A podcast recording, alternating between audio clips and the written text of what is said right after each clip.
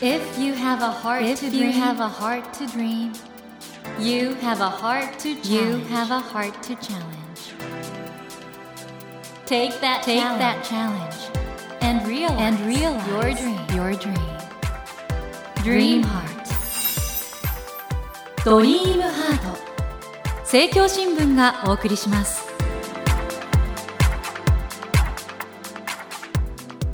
皆さんこんばんは茂木健一郎です 東京 FM のスタジオから全国38局ネットでお届けしています。ドリームハート。この番組は日本そして世界で活躍されている方々をゲストにお迎えし挑戦や夢に迫っていきます。さあ今夜お迎えしたお客様は現在全国で公開中の映画「探す」で主演を務められている俳優の佐藤二朗さんです。今回はいつものスタジオを飛び出して映画の完成披露試写会の前にお話を伺いました。佐藤さんは1969年愛知県のお生まれで圧倒的な存在感で映画ドラマ舞台でさまざまな役を演じていらっしゃいますので皆さんご存知かと思いますが俳優の他にも脚本家映画監督などマルチにご活躍中でいらっしゃいます。その佐藤さんが主演を務めた映画「探す」は指名手配犯を見かけた翌朝に姿を消した父親とその父親を必死に探す娘の姿を描いた衝撃作です。佐藤さんはこの映画でその失踪する父親原田聡役を演じていらっしゃいます。いや僕はねこの映画は本当日本映画を変えるかもしれない画期的なね傑作だなと思ったんですけれども今夜はですね佐藤二朗さんをお迎えしてこの衝撃作についてじっくりお話を伺っていきます。ドリームハート。今夜お迎えしたお客様は私が大好きな方なんですが。いや、嬉しいですね。あ今もうお話になってますが、えー現在ですね全国で公開中の本当に傑作映画です。日本の映画シーンを変える映画ですが「探す」で主演を務めていらっしゃいます俳優脚本家そして映画監督の佐藤二朗さんです。こんばんは。こんばんは、どうもよろしくお願いします。もう佐藤さんは面白い方ってイメージがあったんで、はいはい。今回の「探す」のこのシリアスな演技しびれましたねいやーもう嬉しいですね。もう本当にね、今日実はですね、探すのですね、完成披露試写。えそうですよね収録の日がね、えっと、2021年なんですけど、はい今ね、12月。本当にね、たった今ね、楽屋でね、今日朝素通りできない作品だと思う、本日完成披露試写会っていうツイートを、茂木健一郎さんが引用して、期待、びっくりマーク4つぐらい書いて、スタッフたちに、お茂木健一郎さんが引用してくれてるわって見たら、あ、フォローもされてる、フォローバックしなきゃって言ってて、ここに来たら茂木さんがいたんです。はい、めっちゃ驚いた、今。マジックを使わせていただきました。今日ね、佐藤さんをお呼びしたんで、もう収録が予定調和じゃないことはもうみんな期待してるんだと思うんですがい、やいや、そうなんです。ツイッターがものすごく面白くて、今までご住所2冊でしたよね、確かね。そうです、2冊。なんであんなツイッター面白く書けるんですかわかんないですけどね。あの、まあ、もともと、そはの演じる欲求とは別腹に書く欲求があって、えで、最初の頃は、僕、豆柴って僕がまあ主演やって、映画4作作られた。その作品のプロデューサーが、最初はまあ宣伝目的で、ツイッター、二郎さええんいいよって言って、ツイッター始めたんですよ。えところが、まあ、さっき言ったみたいに、どうしても演じるとは別腹に書く欲求があって、よく考えたらツイッターもそのまあ140字っていう制限はあるものの、まあみんなに見てもらうっていう意味では各欲求を満たすツールの一つとして捉えてもいいんじゃないかと思ってまあ好きなことを好きなように書いていたらありがたいことにあれよあれよという間にフォロワーさんがみたいな感じ。ねですので、そのイメージを覆す今回の、まあ、探すなんですけど、片山晋三監督とはこれ、ずっと前になんか、現場が一緒だった。あのねうん。20年前に BSTBS、はい。今の当時は BSI って言ってました。うんうん。BSI の開局間もないドラマで「愛の歌」っていう池内博之君が主演のドラマがありまして、うんうん。それに僕が出てて。でその時にもうスタッフというよりはお手伝い。右も左もわからない、うん。うん。もう本当に人というよりはほぼ猿と言ってもいいぐらいの 21歳の青年面白いあんちゃんがいたんですよ。はい。でただそいつはすごく面白くて会話が、うんうん。感性とか面白いと思ったんで、まあちょっと偉そうですけどちょっとお前面白いなみたいなことで話してた記憶はあったんですけどそれが片山だったんですね。今回あの片山監督の脚本はほとんど佐藤さんへの当て書きだったみたいで、うん、そうですね。断られてたら監督困ってたと思うんですけどもう手紙を受け取った時にじゃあやろうかなと思われたんですか？そうです。それで、三崎の兄弟という、はい映画があって、ええそれはある監督が自腹で撮ったと。で、それが国内外で非常に衝撃を与えているっていうことは知っていて、うんはい見なきゃ見なきゃって思っている矢先にある日急に手紙が来て、うんそしたら、あの、愛の歌でご一緒した片山そこで結びついたんですか？そうです。それで僕はその三崎の兄弟の片山監督が、あの人というよりはほぼ猿の片山とは思わなかったんですよ。なるほどそうそうそう。で、そこで手紙で、で、三崎の兄弟ああ、あの片山が、あの、三崎の兄弟の片山かって言って、その手紙のその後に、三崎の兄弟の後、商業デビュー作品になる作品の初稿の台本を送るんで、うんそれの主演をぜひ二郎さんにやってほしいと。うんで、二郎さんに当て書きをしたと。で、その手紙を読んで、まず監督の熱意が伝わり、うん。そして実際にその本を読んでみたら、まず純粋に面白かったのと、この非常にどこにでもいそうな中年男が、誰にでも起こりうるけど誰も起こってほしくないような過酷な状況に追い込まれるっていううんこの役をね。引き受けると当然俳優自身のメンタルも相当きつくなるだろうって思ったんでやっぱり勇気も必要だったんですけど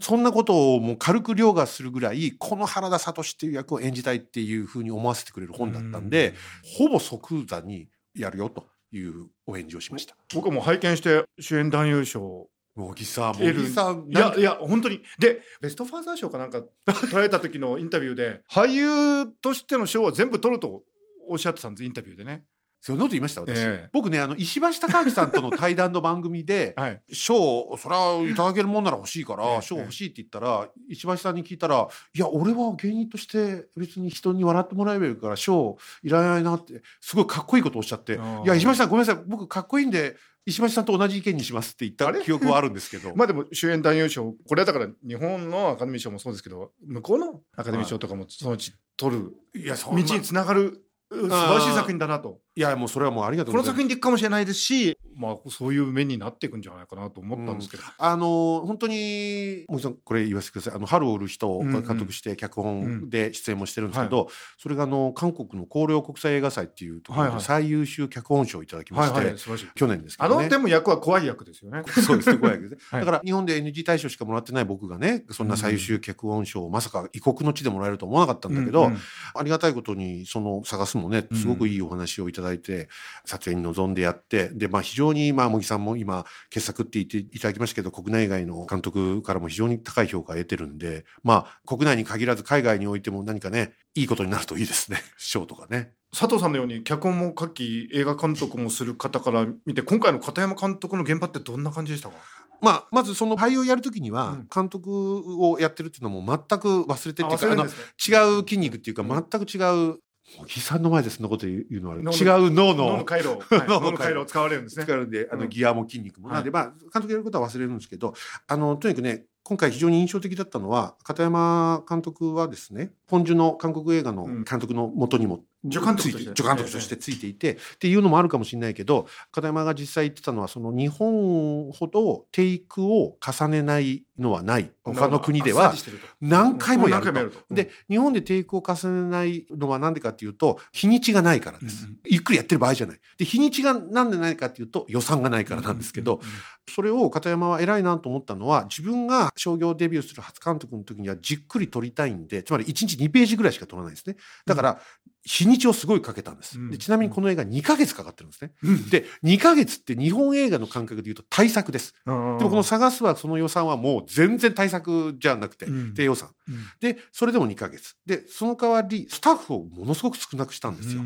人件費をあれするために。で、まあ、片山がこの間言ってたのは、このやり方はスタッフに非常に負担が大きいんで、もうこのやり方はしないと思うみたいなことを言ってたんですけど、うん探すに関してはとにかく何テイクも何テイクもやるんですよ。で僕がやった原田聡っていう役が非常にまあ過酷な状況に追い込まれるんで、うんメンタルもきついじゃないですか、泣き叫ぶようなシーンもあるわけですよ。うん。でで片山にねあ監督にね俺も経験してないことを俺はこんなベテラン俳優で過去こんなことやんなかったって言ったら自分の可能性狭めることになるんで、積み上げないことを信条にしてるからその片山のやり方もすごく賛同してやるんだけどただ発狂するようなシーンとか泣き叫ぶシーンを何十テイクもきついよって言ったら、うん。片山が「大丈夫です二郎さん分かってます。5回しかやりませんから」いや5回はやるんかいと思ってそして実際本当に5回はやってましたから。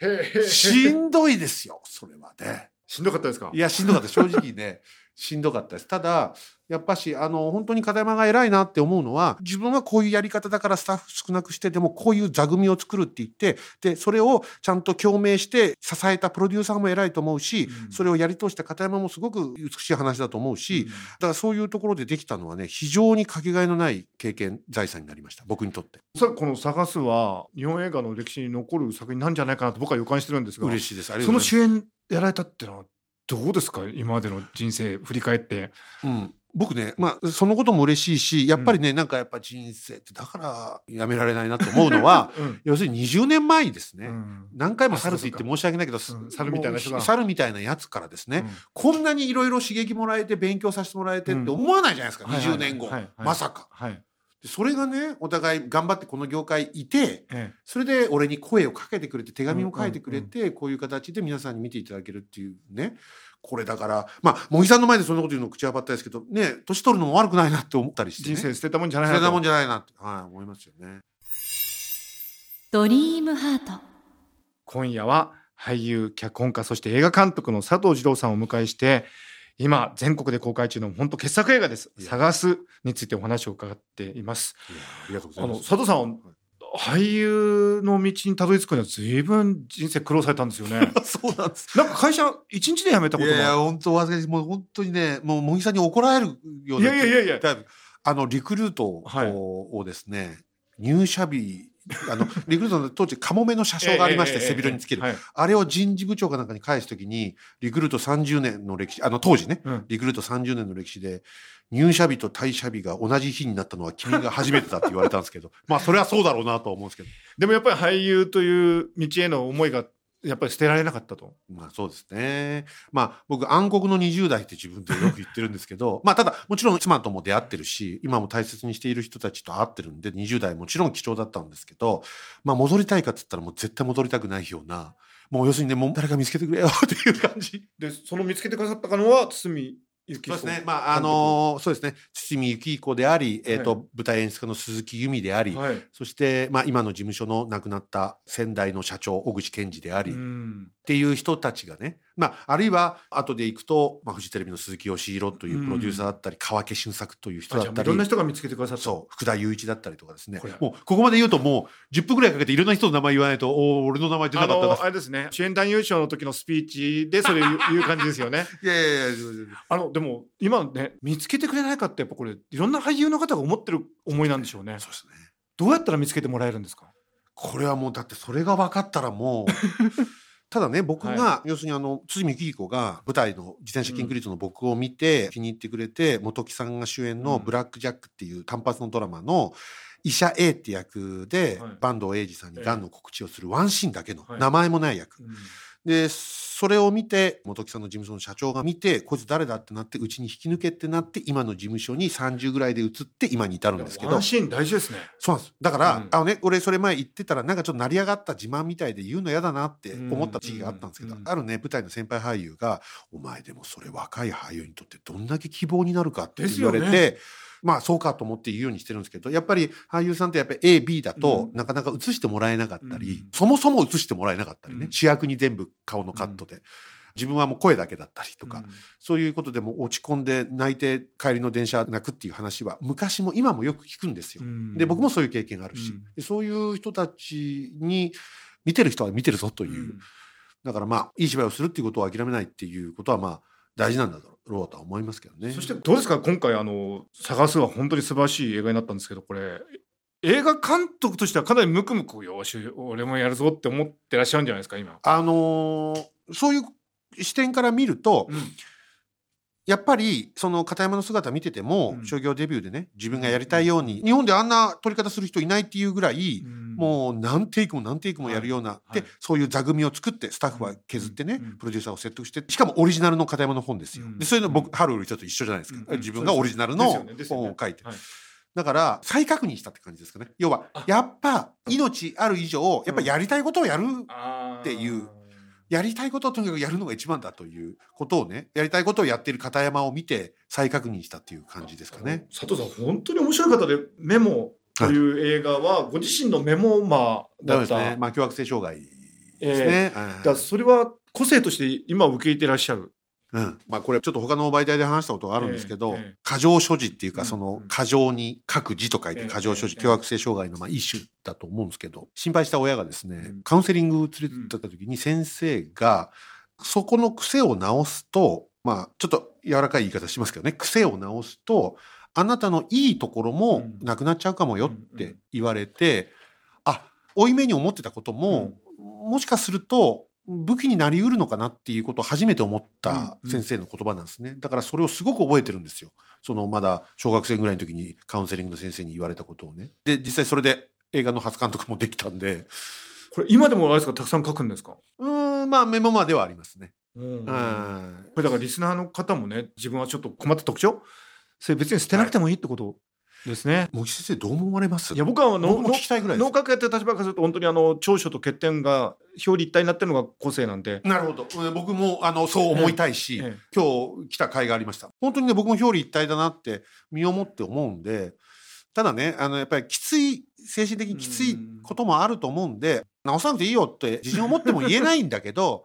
でも、まあ、一緒に抱えながら生きていくっていうのも一つ全然ありかなっていう感じはしますけどね。そして佐藤さんのねユーモアの先生が僕すごく好きであのアドリブがすごいですよね。これはどこで鍛えられたんですか？あのですね、これね、あの、まあ私、福田雄一という人とよくやってますんですけどもね、ええ多分勇者義彦の仏からねアドリブアドリブって言われるようになったと思うんですけど、僕ね実はアドリブは一個もないんです。え？どういうことですか？アドリブを本当にその場で思いつ本当に本番のその時だけ思いついてそれを言うのがアドリブっていう定義をするならば、僕にはアドリブは一個もないっていう言い方をしてるんですけど。えどどじゃあ準備したものとかどっかで学んだものとかいうことですか、うんそうですね。僕そのなんか舞台とかでも、うん。共演者がはい。いきなり本番で違うことやるとびっくりするじゃないですか、うんうんそういうの正直言うと好きか嫌いかで言えばかなり嫌いなんですね僕。そうなんですか、うん、もうとにかくうん。稽古でやったこと以外を本番でやるのがすごい嫌で。ええ、えええなんでその辺は皆さんのイメージとは違うと思うんですけど。えですね、ただそれもうん。作品による役によるシーンによる演出によるっていう感じですかね、うんうん。例えば演出家が相手の俳優に知らせなくてこれをいきなりやってちょっとびっくりする生の顔が見たいからっていう監督のオーダーだったらそれもありだし、うん。そういうのはもう本当にケースバイケースなんですけど基本的にどうかっていうとその共演者を驚かすっていうのはあんま好きじゃないですよね そうですか。じゃあその笑いのセンスとかっていうのはどのあたりでいやそんな言っていただけると嬉しいですけど笑いのセンスっていうものがあるかどうかも自分ではよくわからないのでまあただ例えばツイッターとかでも、自分が面白いっていうことが全部基本ですよね。自分が面白いと思うことを、まあ、俳優でもそうですけどやる言う書くっていうのが自分が面白いと思うのが基本ですかね。うんあの日本映画が世界に出ていくってすごく課題なんですけど今回この「探す」はね国内外のいろんな方がコメントしてて世界に通用する作品かなと思うんですけども佐藤さんご自身どう思われます？その世界に通用するエンタメとか、ね。どういうもの、僕ねつい最近ね、大河の現場で佐藤浩市さんと雑談の中でそういう話をしてたんですけど、僕自身がそうだったんですけど、日本映画かハリウッド映画しか見てなかったような反省があるんですね。自分自身で。ところがやっぱりインド映画面白い。もちろん韓国なんかむちゃくちゃ面白いし、うん映画大国だし、うん。つまりまあこんなこと分かりきってたことなんだけど市場はマーケットは世界に開かれてて、うん映画祭もたくさんあって。で「春を売る人」でも自分が監督したやつも本当にいろんなところに、まあ、ポーランドでで韓国で賞もらったりできましたけどもうガンガン外に行くべきだと思うし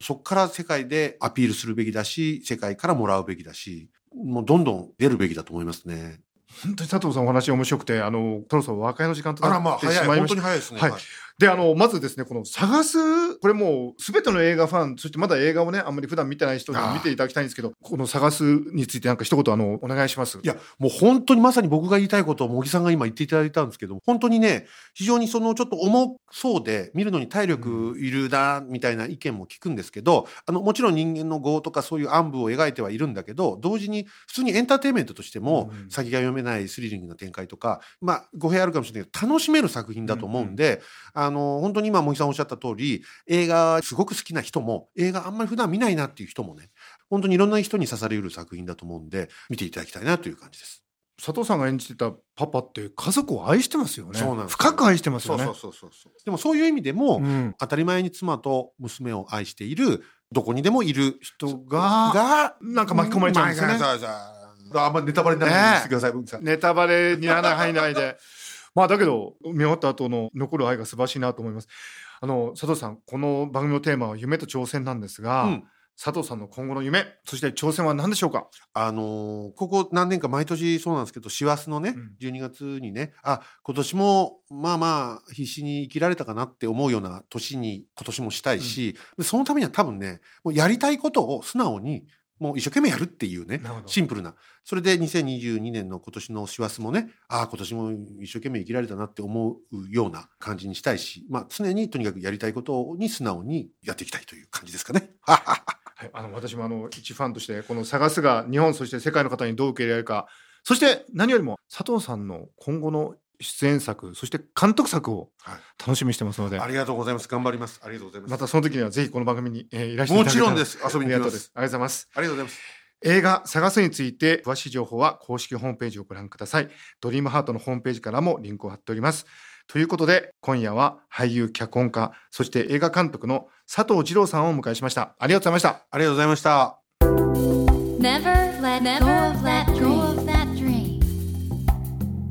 Never forget Never that forget heart to that challenge. heart to challenge. Dream Heart. 茂木健一郎が東京 FM のスタジオから全国38局ネットでお届けしてきました「ドリームハート今夜は現在全国で公開中の映画「探す」で主演を務められている俳優の佐藤二郎さんをお迎えしましたがいかがでしたでしょうか？あの本当に佐藤さんあのお話が面白い方でですねその佐藤さんがですね今回の「探す」ではシリアスな役を演じていまして素晴らしい演技でしたしこの映画「探す」もですね、まあ、ちょっと従来の日本映画を革新するようなそういう映画になってますので見ていただくしかないんですけどもネタバレにならない範囲で言うのは難しいです。なのでとにかく驚きと感動に満ちた映画なのでぜひ見ていただきたいと同時にその中でもですねこういうふうに話聞くと面白い佐藤さんがどういう演技をしてるのかそのあたりもぜひご覧いただけたらなと思います。さて本日ご紹介してきた映画「探す」の劇場鑑賞券を2組4名の方にプレゼントいたします。ご希望の方は必要事項を明記の上ドリームハートのホームページよりご応募ください。私模擬に聞きたいことや相談したいことなどメッセージを添えていただけると嬉しいです。なお当選者の発表は商品の発送をもって返させていただきます。たくさんのご応募お待ちしております。さて来週はご紹介してきた映画「探す」の監督片山晋三さんをお迎えします。片山監督は日本人で唯一ポン・ジュノ監督の助監督を務めたという経歴をお持ちでいらっしゃいます。映画「探す」の魅力はもちろん映画の撮影秘話や片山監督の素顔にも迫っていこうと思います。来週もどうぞお楽しみに。それではまた土曜の夜10時にお会いしましょう。ドリームハートお相手は森健一郎でした。ドリームハート。政教新聞がお送りしました。